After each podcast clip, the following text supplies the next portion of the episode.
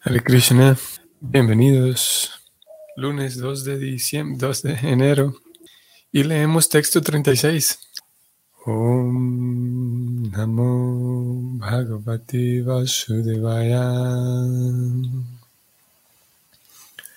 Om Namo Bhagavati Vasudevaya.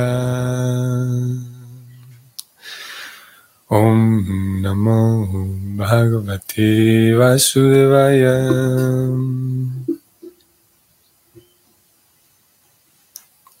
Tasmat Sarvat Manarayam Hari Sarvatra Sarvada Srutavya Kirtitavyascha Smartavyo Bhagavan Rinam. La traducción es la siguiente. Por lo tanto, oh rey, es esencial que todo ser humano oiga hablar del Señor Supremo, la personalidad de Dios, y lo glorifique y lo recuerde siempre y en todas partes.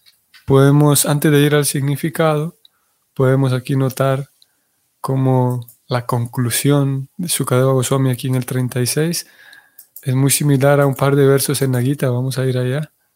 Bhagavad Gita tal como es, verso 8 del capítulo 12, en donde Krishna dice, tan solo fija la mente en mí, la suprema personalidad de Dios, y ocupa tu inteligencia en mí.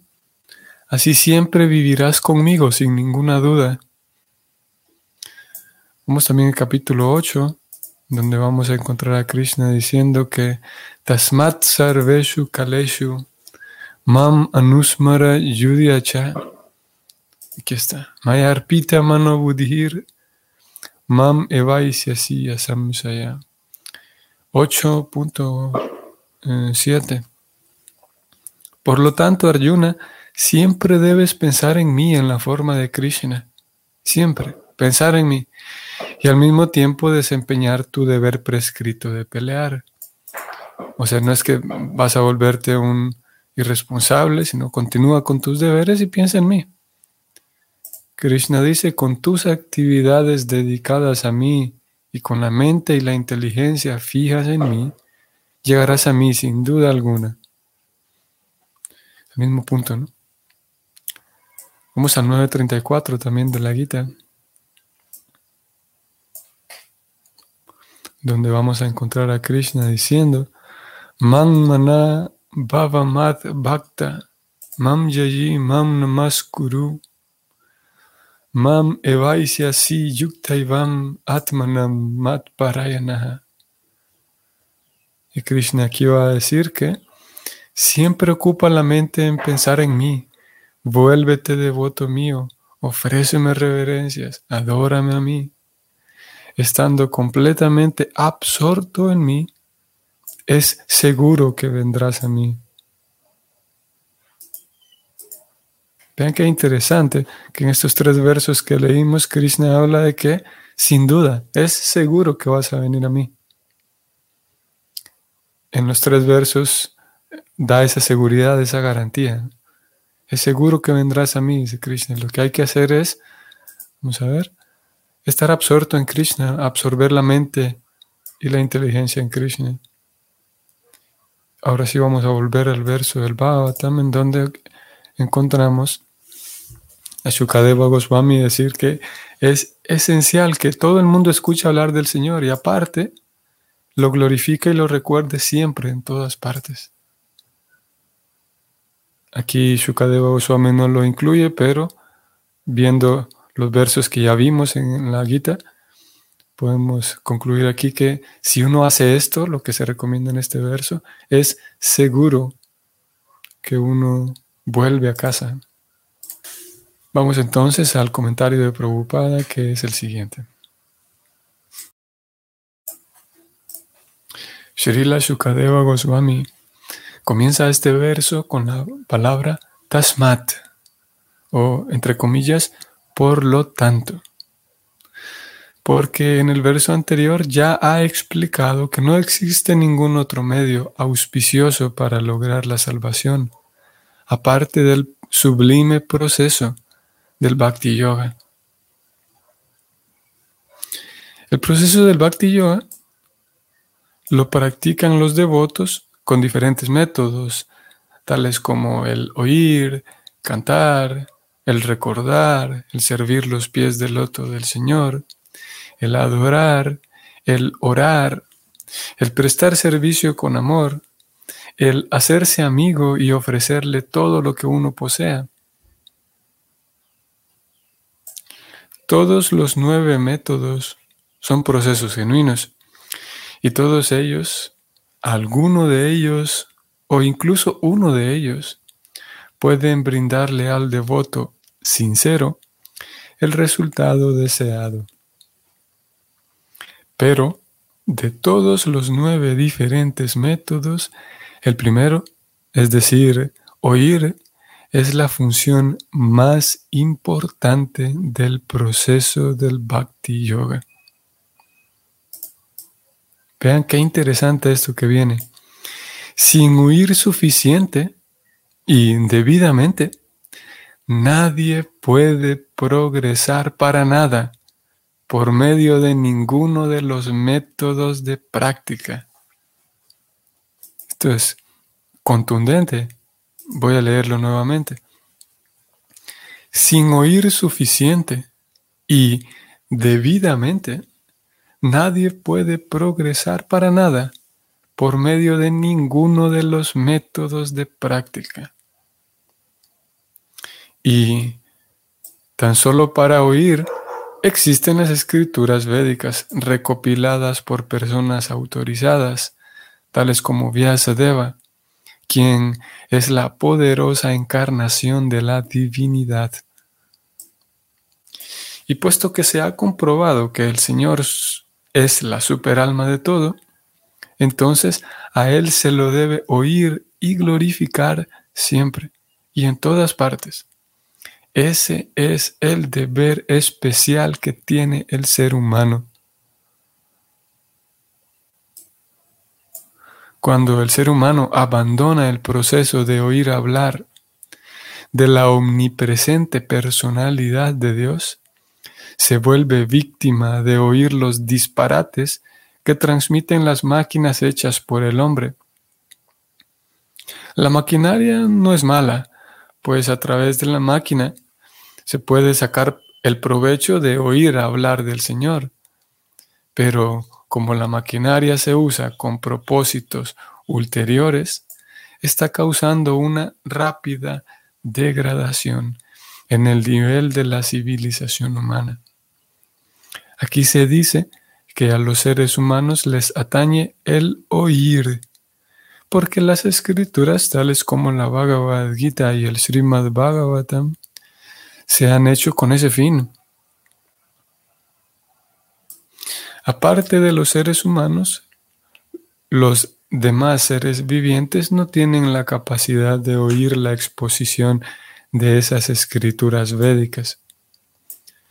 Si la sociedad humana se entrega al proceso de oír lo que dice la literatura védica, no será víctima de los sonidos impíos emitidos por los hombres impíos que degradan las pautas de toda la sociedad. El oír se solidifica mediante el proceso de cantar. Aquel que ha oído perfectamente a la fuente perfecta queda convencido de todo lo que se refiere a la omnipresente personalidad de Dios y en virtud de ello siente entusiasmo por glorificar al Señor todos los grandes acharyas. Vean qué interesante esto que viene. Todos los grandes acharyas, tales como Ramanuja, Madhva, Chaitanya, Sarasvati Thakura, o incluso en otros países, Mahoma, Cristo y otros, han glorificado extensamente al Señor por medio del acto de cantar siempre y en todo lugar.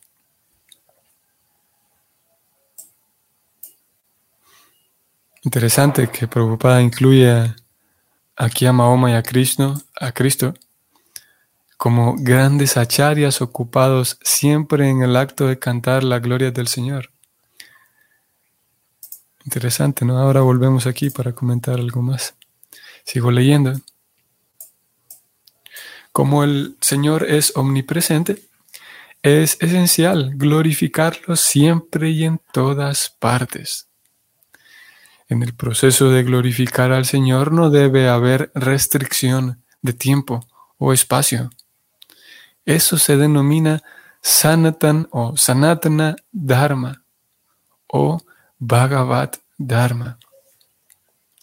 Sanatana significa eterno, siempre, en todas partes. Bhagavata significa, abre comillas, relativo a Bhagavan, el Señor, cierre comillas. El Señor es el amo de todo tiempo y de todo espacio y por consiguiente el santo nombre del Señor debe ser oído, glorificado y recordado en todas partes del mundo. Eso dará como resultado la deseada paz y prosperidad que tan ansiosamente espera la gente del mundo. La palabra cha en este verso incluye a todos los demás procesos o métodos restantes del bhakti yoga tal como se mencionó anteriormente. Fin del significado. Muy bien. Así que hemos terminado aquí. Encontramos aquí cosas de lo más, de lo más interesantes, muy resaltantes. Como ya vimos, la conclusión misma del verso, como es consistente con las mismas palabras de Krishna en la Gita, el absorber la mente y la inteligencia en Krishna es lo que nos garantiza el estar con Krishna en compañía de y eventualmente poder volver a casa.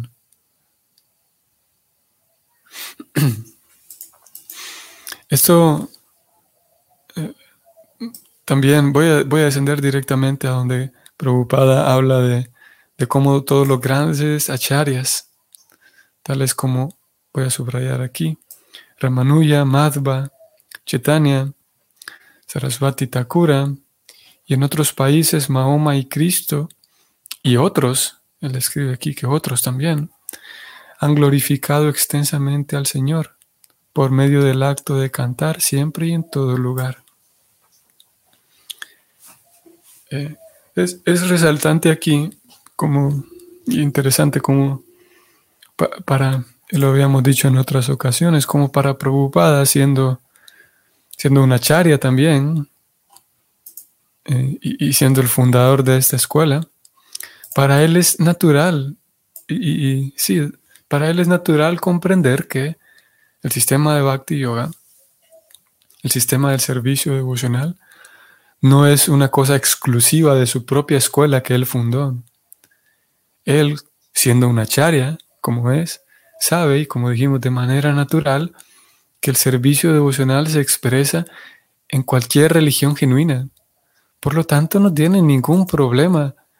De, ninguna manera es tan natural para él saber que Cristo, en este caso, y Mahoma, están haciendo lo mismo exactamente que Madhva, Sarasvati Thakura, su propio maestro espiritual, Chaitanya Mahaprabhu.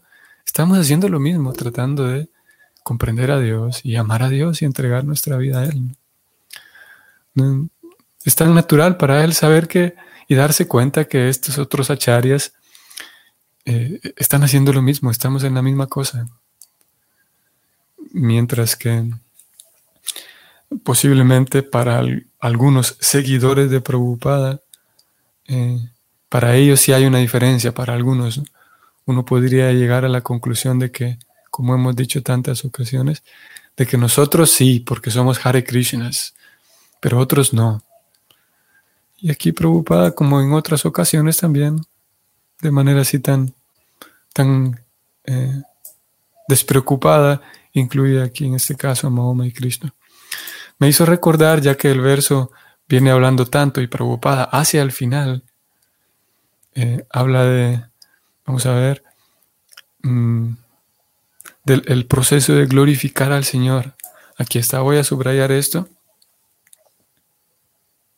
después de mencionar a todos estos grandes acharyas, que, todo el tiempo estaban glorificando al Señor, Prabhupada sigue diciendo, voy a subrayarlo, como el Señor es omnipresente, es esencial glorificarlo siempre y en todas partes. Glorificarlo siempre y en todas partes. Voy a descender un poco más. El Señor, sigo leyendo, subrayo, el Señor es el amo de todo tiempo y todo espacio, y por consiguiente el santo nombre del Señor debe ser oído, glorificado y recordado en todas partes del mundo. Eso dará como resultado la deseada paz y prosperidad que tan ansiosamente espera la gente del mundo. Esas líneas, y así tan, de manera tan enfática, hablando del el acto de glorificar a Dios todo el tiempo, siempre, porque el Señor es omnipresente, se puede hacer y se debe hacer en todo momento. Eso me hizo recordar a, este, este salmo. Bueno, yo recordé nada más una línea y lo, busqué aquí y me di cuenta que es un salmo, Salmo 150 en la Biblia. Voy a compartirlo. Mm, vamos a ver cuál de las dos traducciones. Es el mismo, ¿no? Sí. Vamos a ver, yo no... Eh, ah, dice aquí Reina Valera. Eh, supongo que hay muchas traducciones aquí, aquí en internet, pero parece ser que esta es de Reina Valera. La busqué así, súper rápido. Y este salmo dice sí, muy interesante, vean. Aleluya. alaben a Dios en su santuario. Alábenle en su poderoso firmamento. Alábenle por sus proezas. Alábenle por su inmensa grandeza. Alábenle con toque de corneta. Alábenle con lira y arpa. Alábenle con panderos y danza. Alábenle con instrumentos de cuerda y flautas. Alábenle con címbalos resonantes. Alábenle con címbalos de júbilo. Todo lo que respira, alabe al Señor. Aleluya. A ver, no sé si ustedes sí, ustedes lo estaban viendo, ¿no? Es em, un bonito salmo, ¿no? Aquí, vamos a ver. Aquí hay otra traducción, a ver. Em, Reina Valera, 1960, es prácticamente lo mismo. Voy a leerlo también. Alabad a Dios en su santuario, alabadle con la en la magnificencia de su firmamento, alabadle por sus proezas, alabadle conforme a la muchedumbre de su grandeza. Alabadle al son de la bocina, alabadle con salterio y arpa, alabadle con pandero y danza, alabadle con cuerdas y flautas, alabadle con címbalos resonantes, alabadle con címbalos de júbilo, todo lo que respira, alabe allá. Aleluya. Ok, entonces, de acuerdo con, la guita, aquel conocimiento que, está en la modalidad de la bondad, voy a ver si puedo localizar brevemente este, este verso en la guita, donde Krishna habla de la visión en la bondad. Aquí lo tenemos. Estamos en Bhagavad Gita 18.20. Krishna dice lo siguiente. El conocimiento mediante el cual uno ve en todas las entidades vivientes una naturaleza espiritual indivisible, aunque ellas están divididas en muchas formas, eso es conocimiento en la bondad. Y en el siguiente 21, Krishna dice el conocimiento en el cual uno ve que en cada cuerpo hay diferentes tipos de entidades vivientes, eso es conocimiento en la pasión. Aquí Krishna está hablando de observar a los seres vivos, pero también aplica lo que estamos hablando aquí de, cómo podemos, y lo acabamos de hacer, podemos leer un texto, podemos eh, incluso leer la Biblia completa. Y pueden ocurrir dos cosas. Bueno, pueden ocurrir tres, incluyendo aquí el conocimiento en la oscuridad, pero hablando de estas dos, de la bondad y la pasión, si nos acercamos a la Biblia, por ejemplo, en este caso, con con una vida y con un espíritu bondadoso, vamos a ser capaces de darnos cuenta de que Krishna está presente también en cada página y que el servicio, el bhakti, el servicio devocional al Señor está allí presente. Y seremos capaces, así como Krishna dice en este 20, de ver diferentes escrituras, pero con la capacidad de observar la esencia en todas ellas. Mientras que observar esas escrituras movidos por la pasión, lo que haríamos ser, lo que haríamos es ver diferencias, como aquí Krishna dice en el 18-21. En la pasión, uno ve que en cada cuerpo hay un diferente tipo de entidad viviente, dice Krishna, refiriéndose a cuerpos de seres vivos. Pero en este caso, hablando de las escrituras, uno concluiría que en cada escritura se habla de cosas diferentes. Y por lo tanto haríamos separación. Y una charia, volviendo con Prabhupada, una charia de la talla de él, ya que su vida está ubicada en la bondad, sin ningún problema, sabe muy bien que el Señor Supremo y el servicio devocional al Señor Supremo está presente en toda religión genuina, porque sin duda que vamos a encontrar personas que, o vamos a encontrar casos en donde alguien diga que aquí tengo un texto autorizado y lo que se hable son disparates. Ok, vamos a volver al verso entonces de hoy, en donde se hablaba del escuchar apropiadamente. Voy a subir un momento, porque Prabhupada dijo, vamos a ver, todos los procesos de cantar, ofrecer oraciones, eh, el Bhakti incluye muchas actividades y que Prabhupada dice que todos son procesos genuinos. Pero de los nueve, el primero, el oír, es la función más importante. Y aquí está lo que resaltábamos. Sin oír suficiente y debidamente, nadie puede progresar para nada por ninguno de los métodos. Es contundente y son palabras mayores. Podríamos decir lo mismo al revés. Prabhupada dice que sin oír suficiente y debidamente no se puede progresar. Podemos decir lo mismo al revés, que en la medida en la que yo escucho suficientemente y apropiadamente, en esa misma medida avanzo. Y todos estamos deseosos de avanzar, de profundizar, de mejorar. ¿Qué necesitamos para mejorar? De acuerdo con este verso, oír por un lado, suficientemente y por otro lado, apropiadamente, en la medida en la que mejoro mi escucha. Y eso incluye, como ya leímos en versos anteriores, eso incluye indudablemente leer los libros, dedicar tiempo de calidad a leer los libros. Y preocupada, ustedes sabrán, lo hemos dicho en unas ocasiones anteriores ya, preocupada escribió tantas páginas y páginas, literalmente miles de páginas glorificando al Señor. Bhagavad Gita, Srimad Bhagavatam, que el Bhagavatam en español son 13 tomos, por ejemplo, de unas 400 páginas aproximadamente cada uno. Solo el Bhagavatam. Chitana Charitamrita, que son cuatro tomos de unas cuantas mil y tantas páginas cada uno. Todo ese material es para que nosotros tomemos la oportunidad de escuchar suficiente ya esa preocupada ya hizo su parte de darnos suficiente material. Ahora falta la parte del discípulo y es escuchar debidamente. Como dijimos, darle tiempo de calidad, con suficiente respeto, con suficiente reverencia, con un corazón abierto, con una mente abierta, con una disposición apropiada.